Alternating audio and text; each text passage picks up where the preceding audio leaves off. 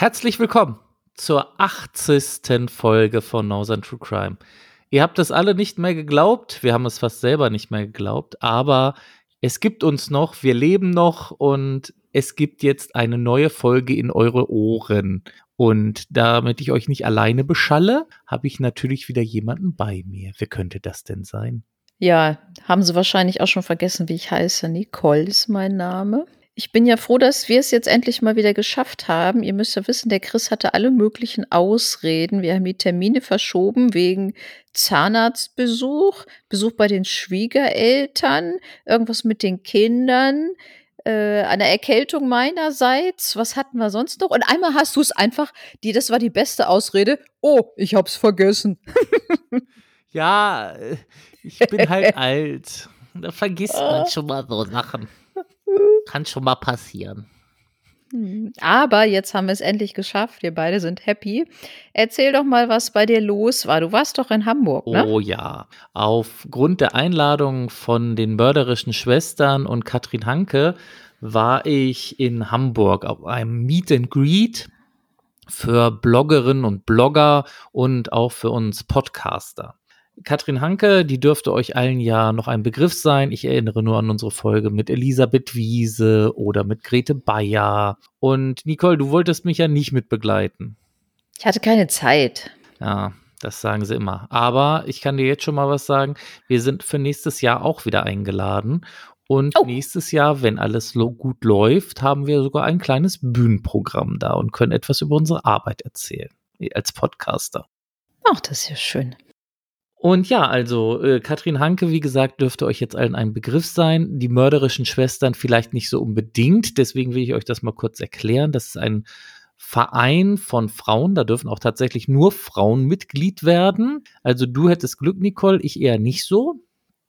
Und das sind alles Frauen, die ja, sich dem Krimi-Genre verschrieben haben und sich untereinander helfen beim Schreiben, Ideen austauschen, regelmäßig treffen, Lesungen veranstalten und so. Und die hatten halt eingeladen ins Polizeimuseum nach Hamburg. Dort gab es dann äh, verschiedene Lesungen, aber auch Vorträge von unter anderem Joachim Schulz. Nicole, erinnerst du dich noch an Joachim Schulz? Das war der Mann, der da in diesem Polizeimuseum arbeitet? Ja, genau. Das war auch der Hauptermittler in unserem Störtebecker-Schädelfall. Ja. Du erinnerst dich? Sehr schön, dann hast du den ja mal kennengelernt. Genau, ich habe jetzt eigentlich alle kennengelernt. Ich habe auch Inseleiner kennengelernt, die ja Chefin, würde ich mal so sagen, vom Polizeimuseum Hamburg. Und ich kann euch allen nur raten, geht in dieses Polizeimuseum, schaut euch das echt an. Das ist so interessant. Wir hatten natürlich den Vorteil dadurch, dass dieses Treffen war, wir hatten das ganze Museum für uns alleine. Es ist auf drei Ebenen aufgeteilt und da kannst dich echt da ewig drin aufhalten. Im unteren Bereich findest du halt so alles zur Geschichte der Polizei und wie die Polizei so entstanden ist und was es so gab. Gibt danach Teile von der großen Flut aus Hamburg, wo sie was ausgestellt haben. Im zweiten Stock ähm, findet ihr dann so alles wie, ja, wie arbeitet die ähm, Kriminalistik, also die Spurensuche, wie, wir, wie arbeiten zum Beispiel auch die Leute, die Datenträger analysieren und sowas. Und das Lustige ist, ihr könnt da auch in einem rekonstruierten Polizeihubschrauber sitzen und so einen Fall nachspielen. Das gleiche gilt auch noch für ein Polizeiauto. Das ist ganz witzig. Und oben unterm Dachboden, das ist so eigentlich so die Etage, Ihr habt es vielleicht auf Instagram gesehen. Ich habe einige Fotos gepostet. Das ist so unsere Etage. Da findet ihr alles so richtige Details aus den ja, wahren Verbrechen, die so in Hamburg passiert sind. Da könnte man zum Beispiel eine Originalaufnahme von Dagobert, dem Kaufhauserpresser, oder auch hier unser Fall von der Commerzbank, den wir schon vorgestellt haben, ist da zu sehen. Also es ist wirklich interessant. Ach, der Überfall genau, da. ist wirklich interessant mit so Bildern und Sprachaufnahmen und sowas oder einzelnen Asservaten, die noch da, da ausgestellt sind. Das ist echt sehr spannend. Kann ich euch wirklich nur empfehlen. Ja, das klingt ja wirklich gut, würde ich auch sagen. Wenn ihr in Hamburg wohnt und noch nicht da wart, geht mal hin. Oder wenn ihr irgendwo anders herkommt, fahrt doch einfach mal nach Hamburg. Genau, wenn ihr in Hamburg seid, gönnt euch. Also absolut empfehlenswert. Aber nun, wir sind noch nicht mal wirklich vorangekommen und haben schon wieder sehr viel erzählt, aber ich finde, das war auch ein wirklich tolles Erlebnis. Wir wurden auch sehr gut umsorgt, wurden mit Speisen und Getränken gut verköstigt. Also es war einfach ein rundum sensationeller Tag. Klingt ja wirklich gut. Sind denn die mörderischen Schwestern äh, auch irgendwie, haben, haben die irgendwie auch einen Podcast oder, oder machen die auch irgendwie was im Internet oder sind die einfach nur so auf irgendwelchen Lesungen? Also ihr könnt die auf jeden Fall auf Instagram finden und es gibt da verschiedene Regionalgruppen. Ne? Also wir wurden jetzt eingeladen von der Regionalgruppe Schleswig-Holstein-Hamburg. das hört sich an. Und dann gibt es halt noch welche aus dem Süden und so weiter. Das sind immer so kleinere Grüppchen, sage ich mal, und die sich dann unter anderem ja, austauschen. Und so wurden zum Beispiel dann auch Bücher verlost, als wir da waren, von den Autorinnen, die da waren. Und ich hatte halt das Glück, ich habe ein Buch bekommen von einer Autorin, die stand dann auch noch direkt neben mir, als ich diese Losung gewonnen habe und hat mir dann gleich natürlich das Buch mal gleich als erstes signiert. Das war natürlich schon ganz spannend. Oh, das ist ja cool. Mhm. Ja, und ich verrate euch jetzt mal was Geheimes. Im September wird es ein neues Buch von Katrin Hanke geben, was für uns alle, für uns Hörerinnen und Hörer und für dich, Nicole, total spannend sein wird. Und Katrin Hanke hat mir dann schon versprochen, dass sie mit dem neuen Buch dann auch zu uns wieder in den Podcast kommen wird. Also freut euch schon mal drauf. Sind noch so sieben, acht Monate, aber da habt ihr schon mal was zum Freuen. Und du weißt jetzt, worum es geht und wir nicht. Ganz genau. Toll. Ja, das darf ich leider noch nicht verraten. Das soll ja, das so ein bisschen ich. Geheimnis werden. Gut, Nicole, wie ist es dir denn ergangen, so seit dem letzten Jahr? Oh, alles fit, wie immer. hm, hm. Gibt, Wieder meinst du wohl? Gibt nichts Neues. Ja, ich war ein bisschen mal erkältet, war aber kein Corona mehr. Da sind wir jetzt, glaube ich, mit durch. wollen wir mal mit diesem Fall anfangen, wobei ich ehrlich sagen muss, ich weiß gar nicht mehr, worum es überhaupt geht. Ach, ich glaube, wir steigen da heute bestimmt wieder ein und wir kommen da bestimmt auch rein. Heute wollen wir über einen Fall aus Wulfsdorf sprechen, welcher sich im Dezember 2017 ereignet hat. Ja, Wulfsdorf ist ein 200-Einwohner-Dorf im Kreis Ostholstein bei Scharbeutz. Scharbeutz dürfte vielen von euch bekannt sein durch seine wunderschöne Lage an der Lübecker Bucht und an der Ostseeküste. Warst du da schon mal? Tatsächlich, ähm, Scharbeutz war unser erster Familienurlaub zu dritt damals. Oh, und es war ganz schrecklich. Also Scharbeutz ist wirklich ganz schön, aber unsere Unterkunft war so furchtbar. Ach so. Wir hatten da ähm, kein richtiges Bett, das war nur so eine Schlafcouch und ah, wir haben dann sind auch zwei Tage vorher nach Hause gefahren, weil das also so furchtbar war und ah, unser Sohn war damals noch so klein und ach nee. Keine guten Erinnerungen an. Keine guten Erinnerungen, aber da kann Scharbeutz leider nichts. Nee, für. wollte ich gerade sagen, das ist wirklich schön. Ich war auch schon mal da. Ich habe da das erste Mal auf einem SUP gestanden. Ah, ja. I'm, I'm Sub. Ja. Bist du eine Sub? Oder Sub. Ich sage immer SUP. Okay. Kommen wir zurück zu unserem Fall. Wir sprechen über die 41-jährige Andrea L. aus Wulfsdorf. Andrea ist seit einigen Tagen unentschuldigt nicht zur Arbeit erschienen, weshalb ihre Arbeitskollegen sie am 29. Dezember 2017 bei der Polizei als vermisst melden. Ihr Ehemann Stefan L sagt bei der Polizei, dass seine Ehefrau, welche auch die Mutter des gemeinsamen Sohnes ist, am zweiten Weihnachtsfeiertag in die Schweiz gereist ist. Aber es gibt schon bald Zweifel an seiner Aussage. Denn bei der Befragung des Ehemanns werden die Ermittler stutzig. Seine Geschichte passt nicht mit den Aussagen der Arbeitskolleginnen überein. Ab dem 5. Januar 2018 ermitteln dann die Lübecker Mordkommission und die Staatsanwaltschaft Lübeck wegen des Verdachts eines Tötungsdelikts, da Andrea sich weder gemeldet noch wieder aufgetaucht ist. Über Zeugenaufrufe in den Medien sucht die Polizei Hinweise zum Verbleib der Frau. Der 39-jährige Ehemann steht aber im dringenden Tatverdacht, seine Ehefrau getötet zu haben. Stefan beteuert seine Unschuld, allerdings beantragt die Polizei gegen ihn einen Untersuchungshaftbefehl und dieser wird auch erlassen, da von einem dringenden Tatverdacht ausgegangen wird. Stefans falsche Aussagen führten zu diesem Verdacht. Stefan sitzt daher in Untersuchungshaft. Der zehnjährige Sohn wird von Familienangehörigen nun betreut. Am Dienstag, den 16. Januar 2018, ist erneut ein Großaufgebot von Polizeikräften unter Beteiligung von Einsatzkräften der Polizeidirektion Eutin zum Haus des Tatverdächtigen und seiner Ehefrau nach Wulfsdorf gefahren. 35 Einsatzkräfte der Polizei durchsuchen mit Schaufeln, Sonden und Spezialwerkzeug noch einmal das Grundstück der Familie. Dabei stoßen die Ermittler am Rande eines Beetes in einer halben Meter Tiefe auf einen in Plastikfolie verschnürten länglichen Gegenstand. Dieser lässt nach Größe, Form und Gewicht den Schluss zu, dass sich in der Folie ein menschlicher Leichnam befinden könnte. Das Folienpaket wird daher in das Institut für Rechtsmedizin in Lübeck gebracht und auch dort erst geöffnet. Nur kurze Zeit später teilt die Staatsanwaltschaft Lübeck mit, dass sich in dem Folienpaket der Leichnam der vermissten 41-jährigen Ehefrau des Beschuldigten befand. Ein Nachbar beschreibt die Suchaktion wie folgt. Etwa neun Kleinbusse der Polizei parkten vor seinem Haus. Zunächst sollen die Polizisten auf dem umliegenden Feld nach Spuren gesucht haben, ehe sich der Trupp dem Haus näherte. Im Visier wäre erst ein Holzstapel an der Seite des Gebäudes gewesen. Dann durchkämmten die Ermittler das Gartenhäuschen hinter dem Haus, bis sie sich plötzlich einem Beet nur wenige Meter vom Hauseingang direkt an der Grundstücksgrenze zum Nachbarn zuwandten. Daraufhin stellten die Beamten Zelte und Sichtschutz auf. Dann holten die Ermittler schweres Gerät aus ihren Wagen und begannen ihre Arbeit. Wenig später, so der Nachbar, fuhr ein Leichenwagen vor. Der Nachbar beobachtete, wie ein länglicher schwarzer Plastiksack in den Wagen geschoben wurde. Bis in den Nachmittag hinein untersuchte die Spurensicherung den Garten und nahm mögliche Beweismittel aus dem Haus mit. Wie die Staatsanwaltschaft bestätigt, verdichtet sich der Verdacht gegen den Ehemann auch auf der Tatsache, dass bereits mit dem Jahreswechsel eine neue Freundin des Beschuldigten in das Familienhaus des Ehepaars eingezogen war. Die Ermittlungen und Anklageerhebungen dauern einige Zeit bis dann am 9. September 2018 der erste Hauptverhandlungstermin vor dem Schwurgericht des Landgerichts Lübecks ansteht. Die Anklage lautet auf Mord aus niedrigen Beweggründen.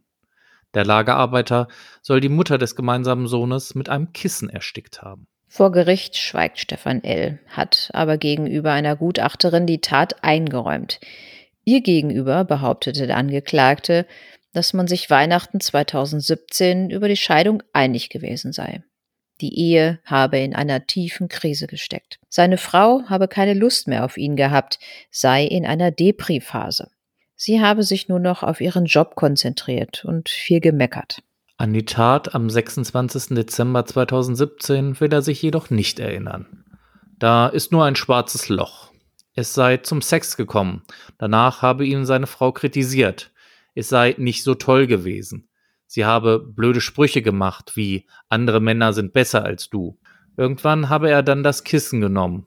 Am Morgen sei er neben der toten Andrea aufgewacht, habe sie in den Schuppen gebracht und nach fünf Tagen dann vergraben. Ermittlungen ergaben aber, dass er noch in der Mordnacht auf seinem Handy recherchierte, wie tote Tiere vergraben werden. Kurz nach der Tat holte Stefan seine Geliebte ins Haus. Ihr erzählte er, seine Frau sei in der Schweiz. Während der elf Verhandlungstage am Landgericht Lübeck sagen 32 Zeugen und zwei Sachverständige aus. Wie der Staatsanwalt im Prozess darlegt, hat Stefan L. nicht nur aus niedrigen Beweggründen gehandelt, sondern die Tat auch sorgfältig geplant. Das zeigt seine Vorgehensweise. Er habe einen Tag nach der Tat bereits die Kleidung und die Hygieneartikel der Frau entsorgt. Am 16. November 2018 folgen die Plädoyers in dem Verfahren. Der Staatsanwalt fordert eine lebenslange Freiheitsstrafe und das Feststellen der besonderen Schwere der Schuld. Auch der Nebenklagevertreter, welcher in dem Verfahren die Interessen des gemeinsamen Sohnes vertrat, schloss sich dem Antrag an. Die Verteidigung forderte dagegen eine Verurteilung wegen Totschlags. Einen konkreten Antrag zur Haftdauer stellte sie allerdings nicht. An meinem Geburtstag, dem 19. November, verkündet dann das Schwurgericht das Urteil gegen Stefan L. und verurteilt ihn wegen Mordes zu einer lebenslangen Freiheitsstrafe. Das Gericht sah es als erwiesen an, dass der Angeklagte seine Frau kurz nach Weihnachten 2017 im Schlaf getötet und ihre Leiche im Garten vergraben hat. Er habe frei sein wollen für seine Geliebte und deshalb seine Frau und Mutter des gemeinsamen Sohnes skrupellos entsorgt sagt der Vorsitzende der Schwurgerichtskammer. Mit dem Urteil folgte das Gericht dem Antrag der Staatsanwaltschaft. Es verzichtete jedoch darauf, eine besondere Schwere der Schuld festzustellen. Stefan hatte bei den polizeilichen Vernehmungen krass gelogen und auch sein Umfeld mit detailreichen Erfindungen über den wahren Verbleib seiner Ehefrau zu täuschen versucht, sagt der Vorsitzende Richter. Die Google-Suchanfragen des Mannes und WhatsApp-Nachrichten zwischen ihm und seiner Geliebten zeigten, dass es Stefan schon seit dem 18. Dezember umtrieb, seine Frau umzubringen. Der Mann hatte unter anderem nach ungeklärten Mordfällen, Tierbestattung im Garten und Verwesungsprozessen gegoogelt. Seiner Geliebten schrieb er einige Tage vor der Tat, dass er seine Frau schon entsorgen würde, sollte diese ihren Mann verlassen und bei ihm einziehen. Das Urteil ist nach einer erfolglosen Revision inzwischen rechtskräftig geworden. Ja, Nicole, heute mal so zum Warmwerden für uns wieder mal ein etwas kürzerer Fall, aber ich finde doch sehr brisanter Fall. Finde ich schon krass, wenn sowas in so einem kleinen Örtchen passiert und dass man dann einfach seine Frau im eigenen Garten begräbt. Was sagst du zu dem Fall? Ich finde das so echt kaltblütig wie der das auch vorher ja offenbar alles geplant hat. Der hat eine andere Geliebte und ihm ist seine Frau denn dann einfach nur im Weg. Und dann googelt er nach Sachen wie Tierbestattung im Garten. Geht's noch? Also, äh, ich, ich weiß nicht. Und, und dann schreibt er seiner Geliebten, ja, ja, er entsorgt seine Frau schon. Also, das Wort entsorgen ist da wohl tatsächlich auch gefallen. Und also, das, das, das finde ich schon sehr, sehr kaltblütig. Ja, und vor allem, was ich dann an der Seite aber auch krass finde, wenn, stell dir vor, du bist die Geliebte und dein Lover schreibt dir tatsächlich, dass er seine Frau entsorgen will und kurze Zeit später sagt er, och, die ist in die Schweiz gezogen. Das hinterfragst du gar nicht? Ja, aber ich kenne den Stefan ja nicht, weiß nicht, was das für ein Typ ist oder wie der so seine Nachrichten schreibt. Wenn mir jemand schreibt, dass er seine Frau entsorgen würde, ich wüsste jetzt so spontan gar nicht, was ich damit dieser Formulierung anfangen würde, was ich darunter verstehen sollte. Ich meine, wenn das einer jemand ist, der sowieso vielleicht immer so ein bisschen derber schreibt, sage ich jetzt mal so, dann würde ich vielleicht mit entsorgen verstehen, so, naja, gut, ich kümmere mich, dass die hier aussieht oder irgendwie so, keine Ahnung. Aber wenn, wenn ich denjenigen noch gar nicht so richtig kenne und der schreibt mir jemand, er entsorgt seine Frau, ja, weiß nicht, was man da so von halten soll. Ich habe leider auch gar keine Infos dazu gefunden, wie lange jetzt diese Liebschaft ging ob das jetzt schon länger war oder ob das relativ frisch war, dazu konnte man leider so nichts mehr finden. Aber wie eiskalt muss auch Stefan sein, dass er dann wirklich mit wahrscheinlich der Leiche seiner Frau im Schuppen dann schon bald seine Geliebte einziehen lässt. Also unfassbar. Ja, ansonsten weiß ich nicht, hat er es ja wahrscheinlich schon ganz gut geschafft, da noch groß die Spuren zu verwischen. Ich weiß ja nicht, ob die denn bei ihm im, im Haus noch irgendwie, ich meine, da waren ja eh von der Frau, sage ich jetzt mal, noch, noch Spuren. Also es ist ja nicht so, dass er da ein unbekanntes Opfer im Haus hatte oder so. Aber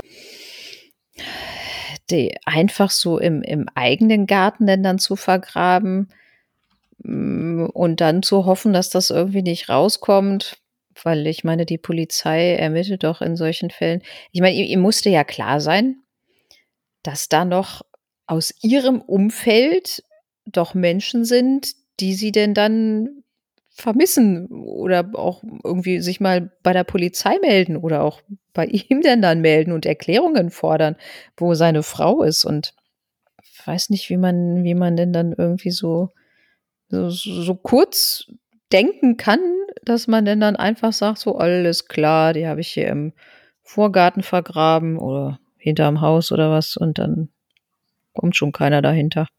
Ja, es ist unfassbar. Also, nee, mir fällt auch wirklich dazu nichts mehr ein. Ich bin da echt ein bisschen sprachlos. Findest du das Urteil gerecht mit lebenslang oder hättest du da die besondere Schwere der Schuld gesehen? Ja, wobei, also wir hatten ja schon ganz andere Fälle, wo die besondere Schwere der Schuld festgestellt wurde. Ne? Das waren dann so, dass da wirklich vielleicht mehrere Menschen umgebracht wurden oder dass das nicht die erste Tat war. Also von daher, ja, Hm. Also findest du, ist in Ordnung. Ist auf jeden Fall ja schon mal gut, dass sie da festgestellt haben, dass er wegen Mordes verurteilt wird und dass eine lebenslange Freiheitsstrafe gibt. Also da ist er ja, glaube ich, erstmal eine Weile untergebracht und kommt erstmal nicht auf die Idee, wieder irgendwen zu entsorgen. Ganz genau. Gut, Nicole.